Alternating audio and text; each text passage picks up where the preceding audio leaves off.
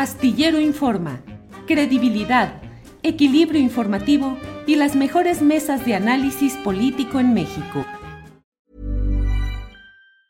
Hey, it's Ryan Reynolds and I'm here with Keith, co-star of my upcoming film If, only in theaters May 17th. Do you want to tell people the big news? All right, I'll do it. Sign up now and you'll get unlimited for $15 a month in six months of Paramount Plus Essential Plan on us. Mintmobile.com slash switch. Upfront payment of $45 equivalent to $15 per month. Unlimited over 40 gigabytes per month. Face lower speeds. Videos at 480p. Active Mint customers by 531.24 get six months of Paramount Plus Essential Plan. Auto renews after six months. Offer ends May 31st, 2024. Separate Paramount Plus registration required. Terms and conditions apply if rated PG. Millions of people have lost weight with personalized plans from Noom. Like Evan, who can't stand salads and still lost 50 pounds. Salads generally for most people are the easy button, right? For me, that wasn't an option. I never really was a salad guy. That's just not who I am. But Noom worked for me. Get your personalized plan today at Noom.com. Real Noom user compensated to provide their story. In four weeks, the typical Noom user can expect to lose one to two pounds per week. Individual results may vary. Lorenzo, buenas tardes. Julio, buenas tardes. Lorenzo, qué gusto de verte. ¿Cómo has estado? Pues eh, normal, trabajando y observando. Híjole, ¿cómo ves todo? Realmente, ¿en qué se centra todo? A fin de cuentas, muchas de las cosas eh, intempestivas y mm, polémicas que estamos viendo parecen centrarse en hechos de las Fuerzas Armadas, del Ejército. La GIE, el, el GIEI, eh, las reacciones en la Fiscalía Especial de Omar Gómez Trejo, eh, el fiscal Alejandro Gertz, las filtraciones eh, de este grupo llamado Guacamaya, pero ¿cuál es el papel de las Fuerzas Armadas en este momento? ¿Garantes de una continuidad política de la 4T o hay indicios de pugnas y de politización en actitudes del ejército mexicano, de las Fuerzas Armadas, Lorenzo? Bueno, visto desde fuera, por lo tanto quiere decir que contamos con información eh, muy limitada. Creo yo que el papel de las Fuerzas Armadas ahora está puesto en eh, las ocho columnas o el equivalente en eh, los otros medios de información, pues como parte de el choque entre AMLO y la 4T y quienes eh, no quisieran que esto continuara adelante. Es, no es tanto las Fuerzas Armadas en sí, es que si nos eh, fijamos bien, estos puntos eh, en donde en algún momento parecen confluir toda la información, toda la atención, han ido cambiando, pero hay algo que no cambia, que es el choque entre las dos posiciones. Un choque que me parece eh, inevitable y natural. He, he oído, he conversado con gente que dicen, valga el Señor la polarización, pero si no era necesaria, eh, se está exacerbando. Eh, yo creo que era inevitable, que es una de las eh, eh, de, los indicadores de que sí algo está cambiando. Está cambiando en el mundo eh, político, cambia muy poco en el mundo económico, hay cambios en eh, el mundo cultural, eh, en la percepción que se tiene, cada uno de nosotros tenemos de nuestra posición en la política, del país, eso sí está cambiando. Y ahora, bueno, le tocó el turno eh, a las Fuerzas Armadas. Ya venía discutiéndose esto y luego vendrán otras cosas, vendrán otros, otros temas. Pero bueno, por el momento son las Fuerzas Armadas y sí, vale la pena darle vueltas al asunto. Eh, ¿Por dónde quieres que empecemos, Julio? Eh, ¿Cuál ha sido el papel de las Fuerzas Armadas en relación con los poderes civiles? ¿Han apoyado, ya han sostenido y han obedecido las órdenes de los civiles a cambio de que no se metan en sus asuntos internos, presupuesto, asignaciones, contratos, manejo interno, fuero militar? Y te pregunto si esto es algo de lo que debería entrarse a un proceso en el cual, como en otros países, pudiera haber incluso una secretaria civil, incluso mujer, de la defensa nacional. bueno, eh, está bien plantearlo, plantearlo así. Todas las Fuerzas Armadas de todos los países viven en un mundo relativamente aparte del resto. Tienen, eh, por ejemplo, todas las Fuerzas Armadas tienen sus propias cárceles. Hay servicios civiles de carrera, pero no meten en la cárcel del Banco de México a los eh, empleados del Banco de México que fallaron en algo. Este es un mundo un tanto eh, separado por el hecho de que tienen la fuerza. Entonces viven eh, con, en una atmósfera no muy diferente, pero sí diferente de la de nosotros. Se les recluta muy jóvenes, estoy, jóvenes, estoy pensando no tanto en los soldados, que tienen que ser jóvenes, sino en lo que va a ser la, los mandos, los oficiales, los jefes y los generales. Esos tres niveles, sobre todo lo de jefes y generales, pues eh, están ocupados por gente que empezó su carrera muy joven, que no ha salido de ese entorno, que los educaron en ese entorno no sale de él hasta que llega a los 65 años y entonces se jubila, se jubila con sus prestaciones. Pero es un tanto mm, como si pensáramos en, el clero. Eh, se les mete al seminario a algunos realmente muy jóvenes, sobre todo a los que no es el clero eh, secular, sino el regular, eh, la orden se encarga eh, de educarlos, de darles las órdenes de dónde y cómo trabajar y finalmente de cómo terminar sus vidas dentro de ese circuito, ese círculo. No es muy distinto el de los militares en ese aspecto. Entonces el ejército sí es una agrupación un tanto diferente en sus formas de vida, en su visión del mundo del resto de la sociedad. Pero esto es inevitable mientras eh, existan los ejércitos profesionales, el vivir en su propio mundo. Ahora, lo que interesa es si son eficaces y si no son un factor de disturbio político en el inicio de nuestra vida independiente, bueno, en el inicio de nuestra vida ya como parte de la globalización y de, del, eh, del gran mundo, pues fue con la presencia europea aquí y no había ejército en México. En el siglo XVI, XVII, hasta el XVIII se forma el ejército y no se forma por razones locales, sino por razones internacionales, porque España pues tiene que eh, enfrentar, combatir y temer a poderes externos que se meten en su gran imperio colonial. Eh, les interesa sobre todo la riqueza de estas colonias y atacan eh, en algún momento tomaron Buenos Aires, por ejemplo, los ingleses, y entonces se hace necesaria la creación de un ejército, pero no por razones internas, sino básicamente externas. Ah, todo esto cambia cuando los franceses hacen su revolución y detrás de esa revolución llega Napoleón y Napoleón decide invadir España y entonces España es la que tiene que luchar por su independencia y de ahí sale eh, el fin del imperio y la creación de naciones independientes, entre ellas México. Pero esa primera parte, el ejército está muy presente porque ya se convirtió en algo que no era.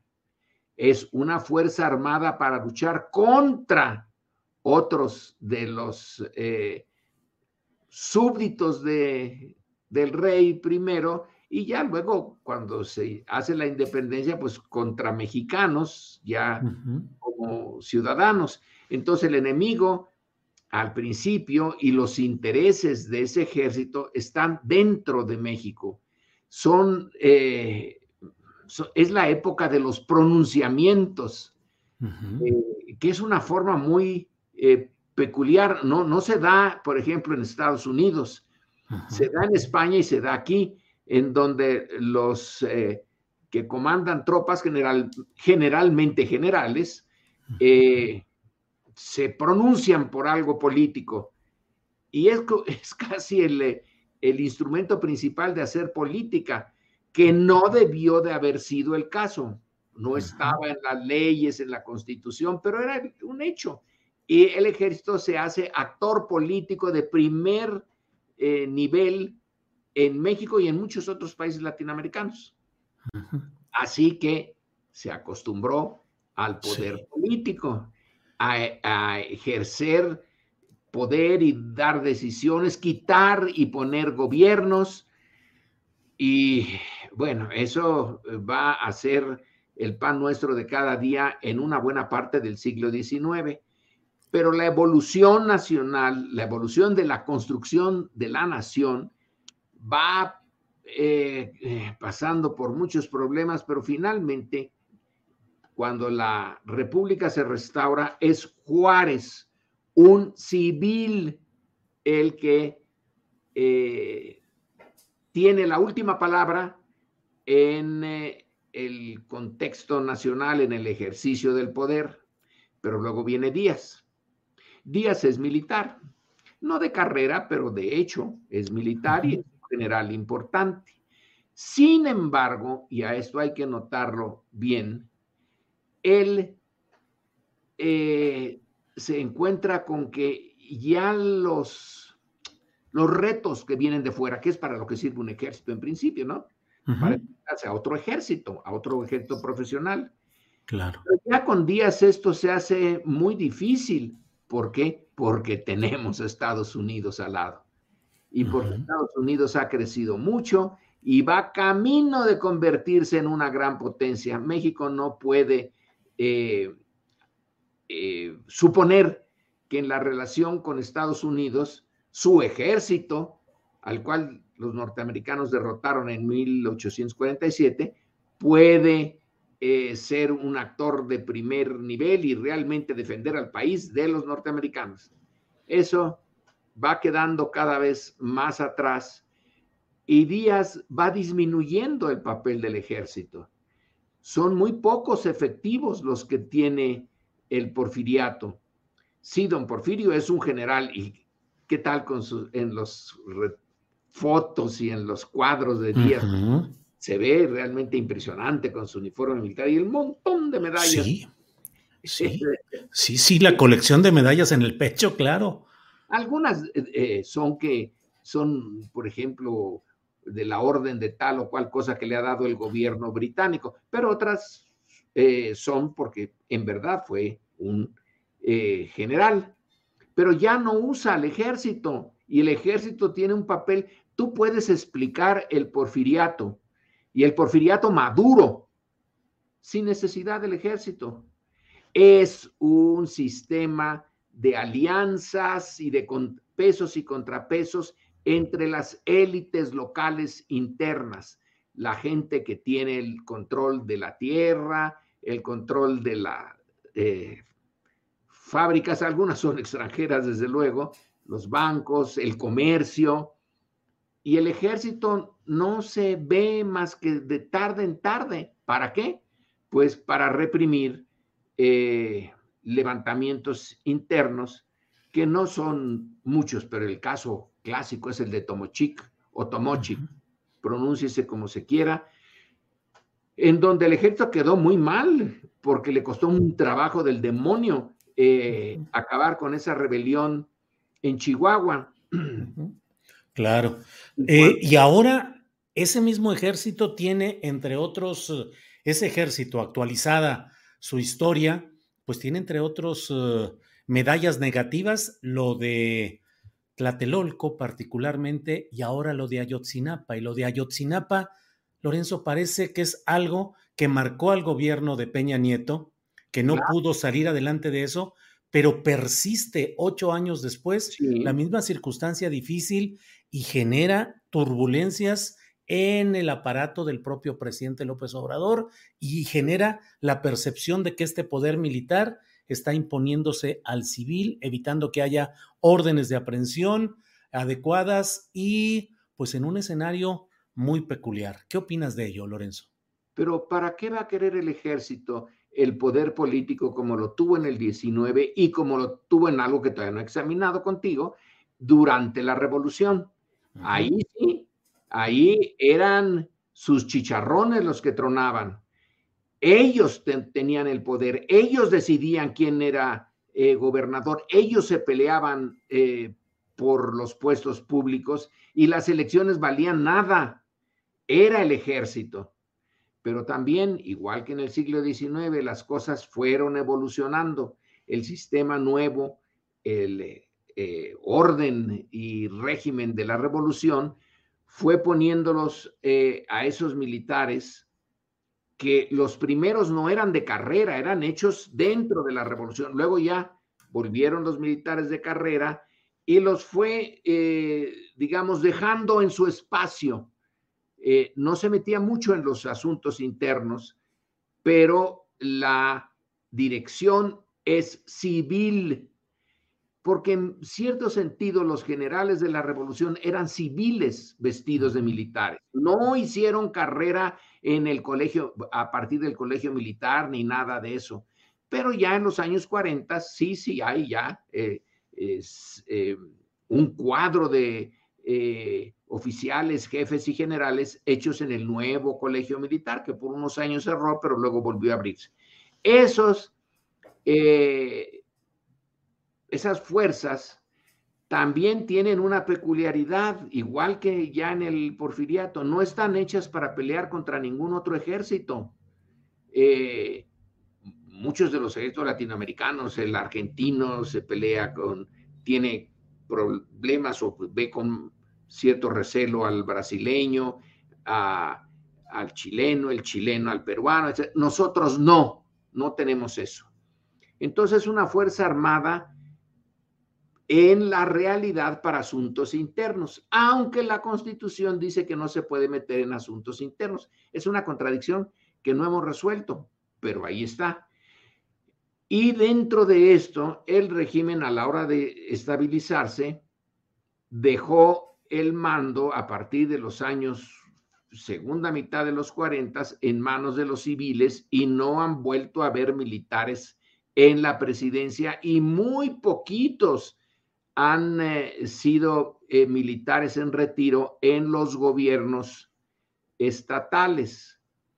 Entonces, Tlatelolco, y pone otras cosas. Eh, la cantidad de veces que pequeñas partidas militares que tienen que vigilar el campo, por ejemplo, se pelean, hay una tesis ahí en el eh, Colegio de México, eh, en un estado en particular, pero supongo que pasa en muchos otros, con quienes roban el ganado, con eh, gentes que están fuera del orden. Pero son los civiles los que tienen el mando del sistema. Cuando se les atora algo, entonces sí piden el apoyo. Y Tlatelolco es ese momento pero no son ellos los que eh, inician eh, eh, la intervención en los asuntos internos y los que llevan a cabo órdenes por sí mismos.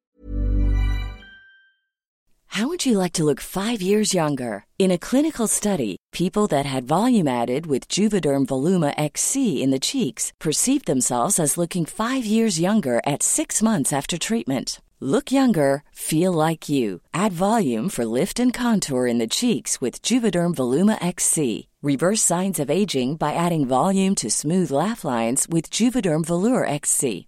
For important safety information and to find a licensed specialist, visit juvederm.com. That's J U V E D E R M.com. Not for people with severe allergic reactions, allergies to lidocaine, or the proteins used in Juvederm. Common side effects include injection site redness, swelling, pain, tenderness, firmness, lumps, bumps, bruising, discoloration, or itching. There's a risk of unintentional injection into a blood vessel, which can cause vision abnormalities, blindness, stroke, temporary scabs, or scarring. Talk to a licensed specialist to find out if it's right for you. Hiring for your small business? If you're not looking for professionals on LinkedIn, you're looking in the wrong place. That's like looking for your car keys in a fish tank.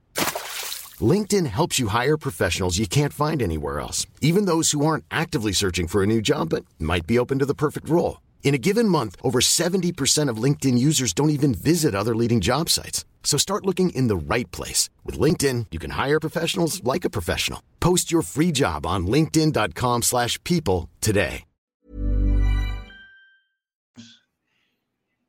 En Tlatelolco, pues ya lo sabemos todos, pues fue eh, Díaz Ordaz y se pone mucho énfasis en cómo usó no al eh, general García Barragán, eh, que era el secretario de la Defensa, sino a un general Oropesa, que era el del Estado Mayor, estaba más cerquita del presidente y es una parte del ejército que a veces no está bien vista dentro del propio ejército, o no estaba, porque ahora ya no existe. Entonces, mi eh, visión es que nuestro ejército, al no tener una función como el resto de los ejércitos o la mayoría de los ejércitos en relación al exterior, pues está hecho para el interior.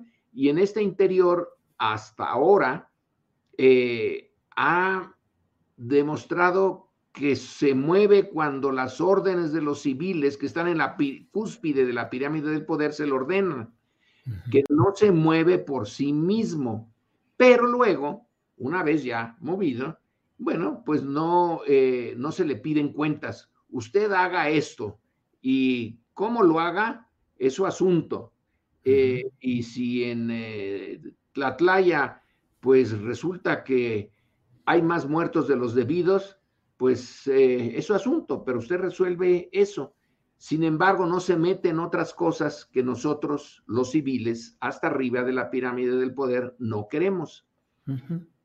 Y en, a mi juicio, en, esa es la lógica que ha funcionado, no necesariamente eh, con las reglas legales y constitucionales, pero tampoco es que el ejército ande buscando eh, poder político. Ahora, tú dices, pero en este gobierno se le han dado muchas responsabilidades, pero ¿las buscó o se las dieron?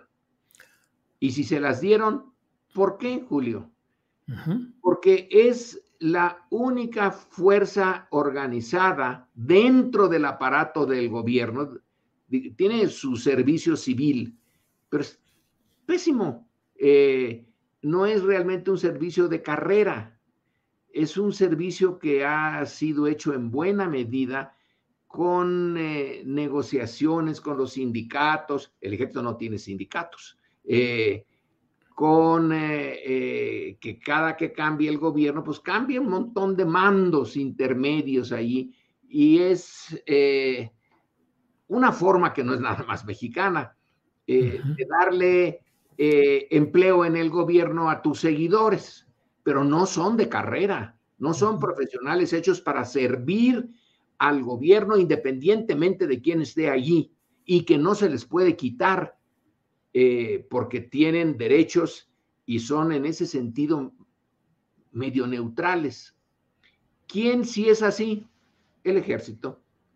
El ejército es un servicio eh, eh, que tiene un tipo de educación, y vaya que se tienen institutos de educación, que obedece órdenes y que para quien las da, que es hasta arriba el presidente, es confiable, porque otros no son confiables. Sí, Lorenzo, y dentro de todo este esquema, ¿qué pensar con un ejército o fuerzas armadas en relación con el tema candente y actual, que es el de Ayotzinapa? Con un ejército que, según todas las evidencias, encubrió, participó y operó a niveles de mandos militares, de coroneles que ahora son generales, premiándolos, ascendiéndolos en su momento y encubriendo operaciones tan terribles como es la de los 43 jóvenes de Ayotzinapa. Sí, eh, creo que ese es un, es un punto eh, interesante. En cierto sentido, el gobierno y el Estado mexicano perdieron el control de Guerrero o de unas partes de Guerrero.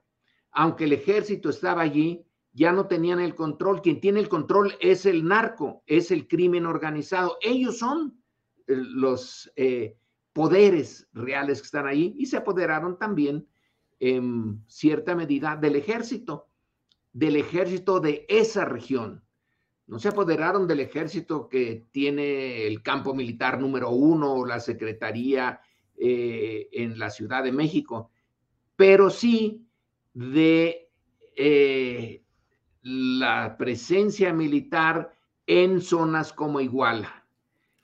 ¿Y cómo se apoderaron de ella? Pues con dinero. Esa es eh, la lógica más clara. Pero no es un fenómeno nacional, Lorenzo, o sea, no es en todo el país donde el ejército, y no de ahora, sino históricamente, ha administrado, administrado el negocio de, del narcotráfico y del crimen organizado. Pues yo veo más bien a García Luna. Eh, ese sí lo administró eh, bien. El ejército eh, no puede estar ajeno a la corrupción institucional que es, que es característica de México. Está relativamente distante de los otros campos corruptos porque sigue teniendo una eh, estructura en donde se obedece. Eh, y si la parte de arriba se eh, decide a ir en contra de la corrupción de algunos de los eh, mandos intermedios y de la tropa, se procede en su contra. Si no decide hacerlo, pues los deja y eh, yo creo que un poco luchan con su conciencia, ¿eh? porque en, yo no sé quién gana la lucha, en cada caso es diferente. Ellos están educados para el servicio a la patria, el patriotismo, etcétera, etcétera. Esa es su educación formal. Su educación real es ver que los de arriba son una punta de corruptos. Eh, y entonces tienen, yo supongo, esos sentimientos encontrados. Eh, algunos, eh, sí, de planos, desde el, cuando empezó el narcotráfico allá en Baja California, el que lo organizaba era el coronel Cantú, pero el coronel Cantú no era eh, eh, militar de carrera, es producto de la revolución. Y luego eh, ahí se van los cuerpos policíacos, los gobernadores, los presidentes municipales y como el grupo de expertos independientes, eh, el grupo interdisciplinario de expertos independientes, siempre se me olvida Sí. Lo, lo señalaba ayer en la, cuando examinaron las intercepciones de, de los teléfonos, cómo hablan de el capitán Martínez Crespo y de un teniente, que se me va el nombre, al cual eh, se les da su comida. Bueno, su comida, supongo yo, es el dinero eh, y que sopa de cangrejo o algo así, supongo que eso se refiere al tipo de, em, de mordida o de corrupción, eh, pero están ya metidos en una zona en que el Estado mexicano perdió el control. Eh, ese es el verdadero problema, la pérdida de control, la existencia de ejércitos pequeños pero bien pagados, bien armados en ciertas zonas en donde el crimen organizado ya eh, controló, pero incluso eso del crimen organizado controlando zonas, no se pudo haber hecho si el mando civil no lo acepta y lo combate desde el principio. Tengo la impresión, claro, habría que ver caso por caso, Julio, eh, si en Michoacán eh, que fue primero, el huevo o la gallina, igual que en Guerrero, quien eh, empezó el tema de la corrupción, pero ya entrado en este eh, juego, pues sí, el ejército no es impermeable a eso. Oye, Lorenzo, pero institucionalmente y como resultado concreto de hoy, la Secretaría de la Defensa Nacional, la Secretaría de la Marina, nuestras Fuerzas Armadas, estructuralmente están ya afectadas por el crimen organizado y por la corrupción? ¿O tú consideras que son, como nos has venido narrando y comentando, pues hechos más bien circunstanciales, parciales? Yo me pregunto, ¿lo sucedido en Iguala muestra una conducta estructural institucional o es un accidente? No, no, accidente no es, pero una conducta estructural en todo el sistema, en los, eh, en todas las zonas militares y en eh, todos los cuerpos de eh, oficiales, jefes y generales, yo creo que habría que probarlo, Julio. entiendo, y porque ya ya he visto cómo ese te leo desde hace años y tu, tu suspicacia y sospecha en este campo, la, la entiendo. No puedo probar lo contrario de lo que tú dices, pero tampoco tú puedes probar lo contrario de lo que yo digo. Estamos en un punto intermedio. Sí, hay casos concretísimos, lo de Ayotzinapa no, no deja lugar a duda. Y sin embargo, ¿Quién abrió finalmente los archivos? ¿Quién le dio al eh, grupo de investigadores que viene de, eh, de fuera eh, y que son muy profesionales? Ellos dicen, no nos querían dar los datos, ¿no? Y lo dicen abiertamente, pero ya los tienen. Un ejército que se conduce, todo el ejército, como eh, implican tus sospechas, no se los hubiera dado nunca, porque no hay quien lo obligue. Más allá de ellos, ellos tienen la fuerza. El presidente podrá decir misa, pero si ellos eh, deciden cerrarse y no dar ningún archivo, no lo dan. Y sin embargo lo abrieron. Y ahí están eh, los propios investigadores dicen, aquí está, aquí está, cómo están hablando sobre el teniente, sobre el capitán Crespo, sobre el coronel, que no dicen su apellido, pero pues se supone quién es. Eh, entonces, eh, el, eh, el mundo en que se mueven estas Fuerzas Armadas, insisto, es como la iglesia, pues sí está el padre Maciel, y porque está el padre Maciel, que vaya que sí fue corrupto en grado extremo, pues aunque yo no soy creyente, supongo que el grueso de la iglesia más o menos se comporta de acuerdo a sus reglas y que sí obedece al Papa, eh, pero no todos. Y me, me parece, siempre pongo, me pongo a pensar en el ejército y en la iglesia pues como dos organizaciones que tienen mucho en común en cuanto a organizaciones. Claro. El presidente dice, yo di un manotazo. No lo dijo ayer, pero lo dijo en otra ocasión. Y dije que esa información se tiene que dar y se dio. ¿Quién mandó allí? ¿El ejército o López Obrador? Lorenzo, en algunas eh, lecturas que he hecho, no recuerdo el nombre del autor, eh, vi un concepto que me llamó mucho la atención. Dijo, las Fuerzas Armadas eh, han desarrollado la administración de la impunidad. Y lo aplico ahora. Los archivos recortados, los informes eh, contenidos, o sea, circunscritos para no revelar todo, la visita al campo militar número uno, pero cuando ya no hay mucho que ver ni mucho que probar ahí, ¿No será que estamos en presencia de esa administración de la impunidad desde el campo militar? Estamos en presencia de la herencia del eh, fuero militar, que era una fórmula legal eh, que España implanta cuando se crea el ejército en México y que sigue funcionando, que los militares eh, tratan de, en un principio de una manera legal, luego ya de una manera, eh, digamos, práctica, pero no necesariamente legal, de tener su propio sistema eh, de juzgar a los suyos y que no les gusta mucho que se metan los civiles en eso, mm, me parece obvio, sí, no les gusta. Es su eh, propio mundo. Pero si la impunidad fuera lo que el concepto implica, entonces cuando se piden eh, esos documentos y finalmente se dan de que eh, se interfiere con las comunicaciones del crimen organizado y se dan los nombres de, de oficiales y de jefes del ejército.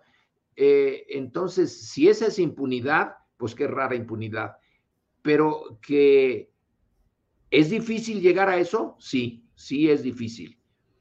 No, no les gusta, como tampoco les gusta a la iglesia que se metan en sus eh, archivos y por eso los secretos del Vaticano siguen estando secretos eh, una buena parte de ellos. Sí. Eh, es, es, una, es, un, es un tema institucional, son instituciones muy cerradas.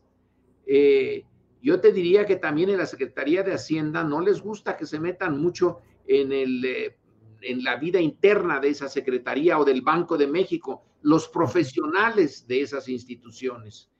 Claro, el ejército tiene esa peculiaridad de que además de institución tiene armas y que las otras no tienen, pero es como herencia del fuero. El fuero es una de las luchas eh, del siglo XIX y de los liberales.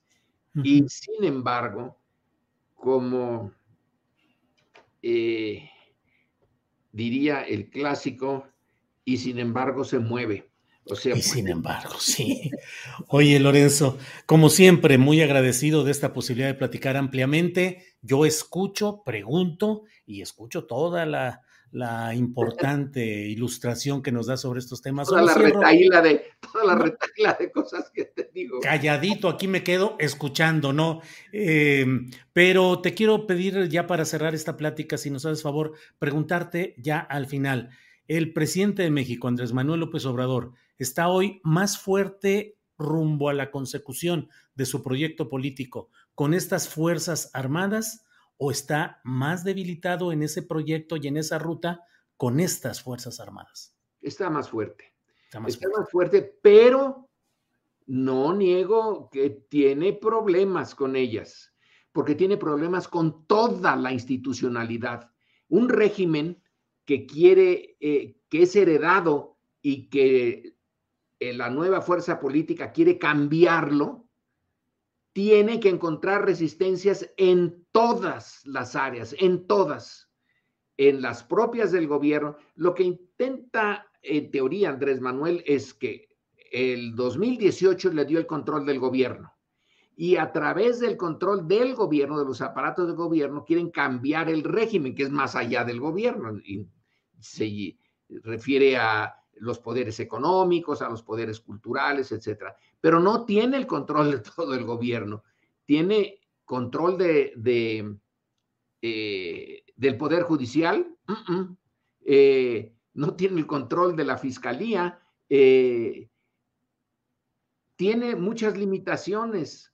Tiene, si tú no quisieras cambiar nada, parecerías muy fuerte, porque ya se institucionalizó el, eh, muchas de las prácticas de los eh, poderes públicos y de los poderes privados. Pero si tú quieres cambiarlas, entonces es cuando aparecen los problemas y desde fuera puedes decir, híjole, qué debilitado está. Y la respuesta de Andrés Manuel, eh, yo no, no he hablado con Andrés Manuel desde que llegó al poder, pero la da todo el tiempo en las mañaneras, de repente saca allí sus este, estadísticas, que el primer ministro de la India es el que tiene mayor apoyo, pero después sigo yo. Y sí, tiene un apoyo eh, en la sociedad que antes no contaba y que está la sociedad ahí para que la administraran, entre otras los militares, claro. pero que ahora cuenta. Ahora los padres de familia, 43 padres de familia, ponen en jaque al ejército. Claro. Pues eh, Lorenzo, como siempre, muy agradecido de esta posibilidad de platicar. hay muchos temas que se nos quedan por ahí. Ya viste lo del hackeo y eh, las la guacamaya y todo el asunto de la salud del propio presidente. Pero bueno, ya habrá oportunidad de seguir hablando de estos temas, Lorenzo. Muchos temas, muchos temas. Sí. Temas no nos faltarán, Julio. No, eso sí, eso sí, cuando menos. Eh, Lorenzo, como siempre, muchas gracias y estamos en contacto. Gracias por este viernes. Un gusto y hasta la siguiente, si hay siguiente. Sí, claro que debe haber siguiente. Gracias, Lorenzo. Hasta pronto. Hey, it's Paige DeSorbo from Giggly Squad. High quality fashion without the price tag. Say hello to Quince. I'm snagging high-end essentials like cozy cashmere sweaters, sleek leather jackets, fine jewelry, and so much more. With Quince being 50 to 80% less than similar brands and they partner with factories that prioritize safe ethical and responsible manufacturing i love that luxury quality within reach. Go to quince.com slash style to get free shipping and 365 day returns on your next order. quince.com slash style.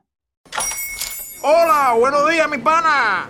Buenos días bienvenido a sherwin williams. Hey qué onda compadre ¿Qué onda? Ya tengo lista la pintura que ordenaste en el ProPlus app. Con más de 6.000 representantes en nuestras tiendas listos para atenderte en tu idioma y beneficios para contratistas que encontrarás en aliadopro.com. En Sherwin Williams somos el aliado del PRO.